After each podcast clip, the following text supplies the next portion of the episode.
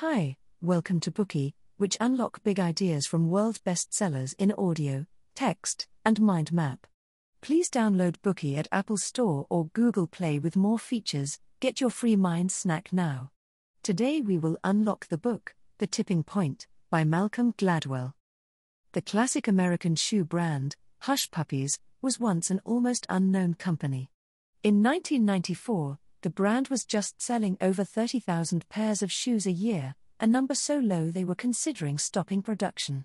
But in 1995, even though the company did not change their shoe design or increase marketing, yearly sales suddenly exploded to 430,000 pairs of shoes.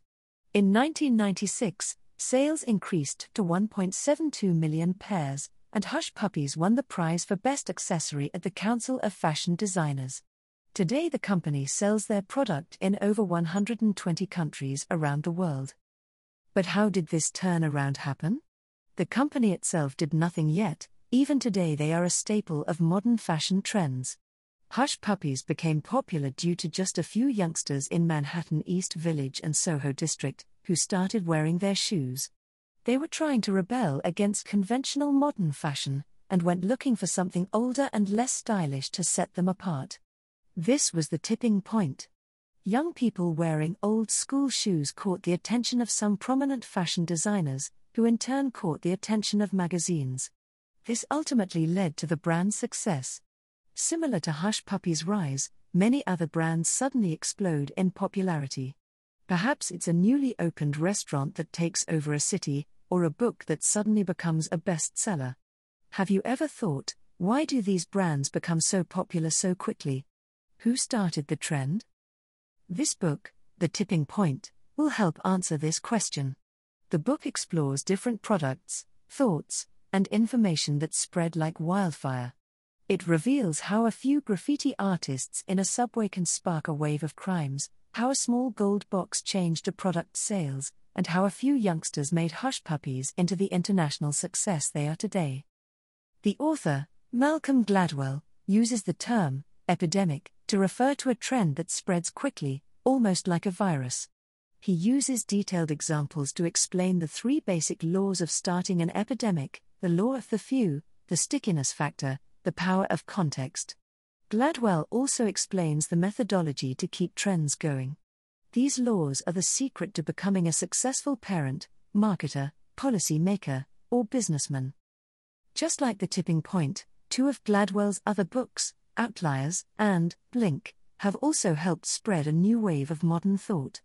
We have unlocked these books as well as two of Gladwell's other bestsellers, Talking to Strangers, and David and Goliath. We will divide the tipping point into three sections, based on the three laws. Part 1 The Law of the Few. Part 2 The Stickiness Factor. Part 3 The Power of Context. Part 1 The Law of the Few. So, how exactly does an epidemic or trend start? What is unique about a trendsetter? In his first law of epidemics, Gladwell discusses three key figures connectors, mavens, and salesmen. Let's take a look at each of them. One of the most important historical information epidemics occurred on April 18, 1775, the eve of the American War of Independence, when Paul Revere, a silversmith living in the north side of Boston, was told that the British were mobilizing. His contacts explained that England would be making a move to capture local revolutionary leaders in the nearby town of Lexington, as well as an arms depot in Concord. He spent the night traveling across the countryside, spreading the message of impending warfare. Each village they stopped at sent their own riders, and by 5 a.m., the message had made it to towns over 40 miles away from Boston. When the British began their march, they face a well armed and well prepared militia that sent them back to Boston. This confrontation with the British Army, called the Battles of Lexington and Concord, was the start of the American Revolution. The key figure in this confrontation was Revere, who played the role of a connector. By spreading information to different parties, he allowed the militia to prepare for the British invasion. The truth is, Revere wasn't the only one that night who tried to spread the message about the British. As Reverse rode northwest, another revolutionary, William Dawes, brought the same message southeast to Lexington. The two went through similar towns, but Dawes's message did not have much impact, and thus he isn't as well remembered today. In almost the exact same situation, Revere succeeded in spreading the message and Dawes failed. How did this happen? The answers lies in social credit and skill. Revere's excellent social and communication talents are what helped him effectively spread the information. Revere was extremely sociable. After his death, troops of people were described attending his funeral. His interests were wide ranging. He enjoyed fishing, hunting, playing cards, and watching plays. He was also a frequent visitor at bars. He was a successful businessman, a member of the Freemasonry, as well as a member of several local high end social clubs. Not only that, he also helped a number of local anti British revolutionary groups successfully spread their message, and even set up an informal intelligence exchange hub in 1774. At the time of his midnight ride, people knew him well, he was trusted and respected. So when he was delivering his message, he knew exactly on which doors he should knock to find people that would trust him. They took him seriously and helped spread the message effectively. On the other hand, the reason Dawes failed in spreading the word was his normalcy. He was just one of your average neighbors. At this point, it's not hard to see that connectors are able to start a trend, because they have two characteristics that distinguish them from the average person. The first is an expansive social network and friend group. They typically have extraordinary social skills and an innate ability to connect with different people.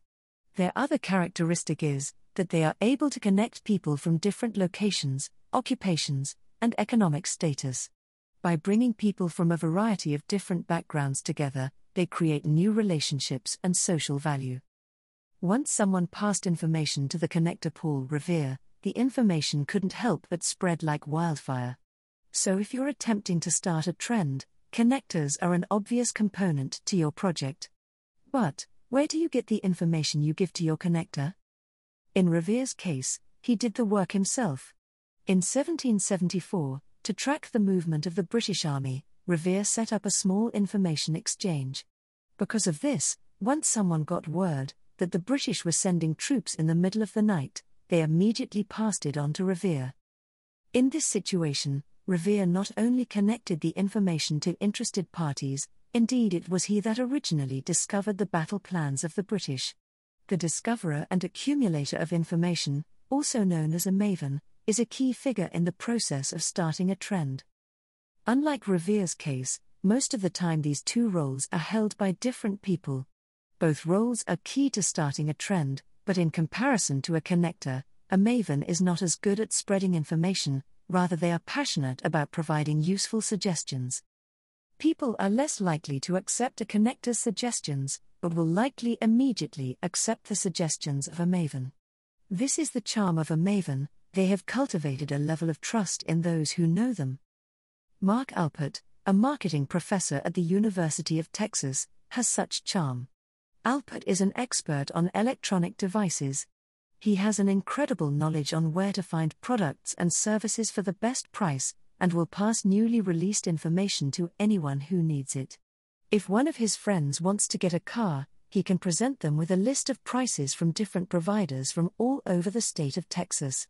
He excels at helping friends get the best deal on home appliances like washing machines, as well as helping them choose the best retirement plan for their needs.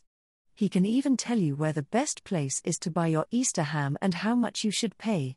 Of course, as he is helping others, Mark also gains information from them, which he updates his database with.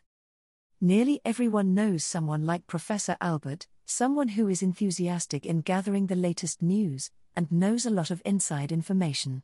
If you want to get to know someone or something, a maven is your guy. Just like an information broker, mavens are sharing and trading information during a trend. Their role is just as important as the connector. Of course, not everyone is willing to receive a maven or connector's message. Even the gifted Revere was not able to convince everyone in the militia to prepare for battle. This is when you need a salesman. During an epidemic, a salesman is there to convince those who don't trust the initial information. What tricks do salesmen use to convince people? To get an idea, let's take a look at the 1984 presidential campaign between Ronald Reagan and Walter Mondale. At the time, psychologists recorded various segments from three nightly news anchors for a study.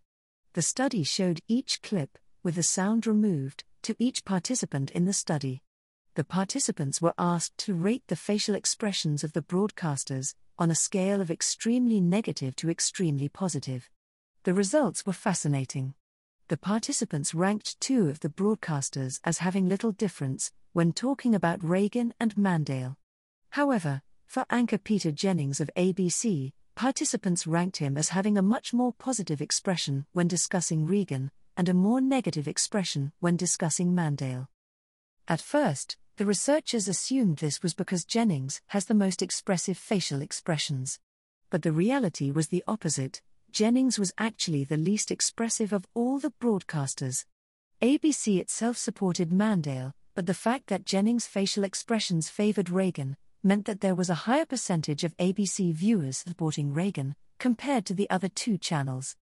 Jennings is a salesman, one who can convince others solely with their expressions. People subconsciously imitate others' subtle body language. Humans have an easily activated, innate emotional response when viewing other people. Imitating others can not only affect one's emotions, but also one's beliefs. These subtle expressions and movements are extremely powerful, even though others may not even realize them. This contributes to the super persuasive personality of a salesman. The salesman is like a mood transmitter, they quickly become dominant when talking about a subject. They excel at expressing their feelings, and others unconsciously become drawn in, aligning their thoughts and mood with the salesman. It is important to note a positive or negative attitude towards a certain trend, item, or ideology does not determine who is a salesman, but rather their charisma. If a salesman expresses a negative attitude, this can also infect others salesmen are inherently linked to the trend setting process.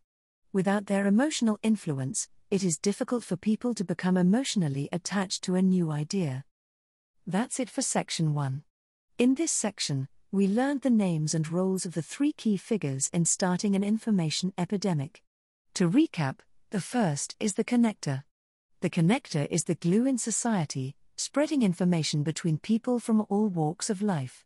Before information gets to the connector, it is often in the hands of a maven, a human database of information, who gathers and happily shares information with others.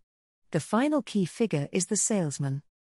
They use their ability to influence and convince others to accept and trust information. So, once these three key figures come together, can any product become an epidemic? Of course not. This brings us to the second law of epidemics, the stickiness factor. Today we are just sharing limited content. To unlock more key insights of world class bestseller, please download our app. Just search for BOOKEY at Apple Store or Google Play. Get your free mind snack now. Dir hat dieser Podcast gefallen? Dann klicke jetzt auf Abonnieren und empfehle ihn weiter. Bleib immer auf dem Laufenden und folge uns bei Twitter, Instagram und Facebook. Mehr Podcasts findest du auf meinpodcast.de.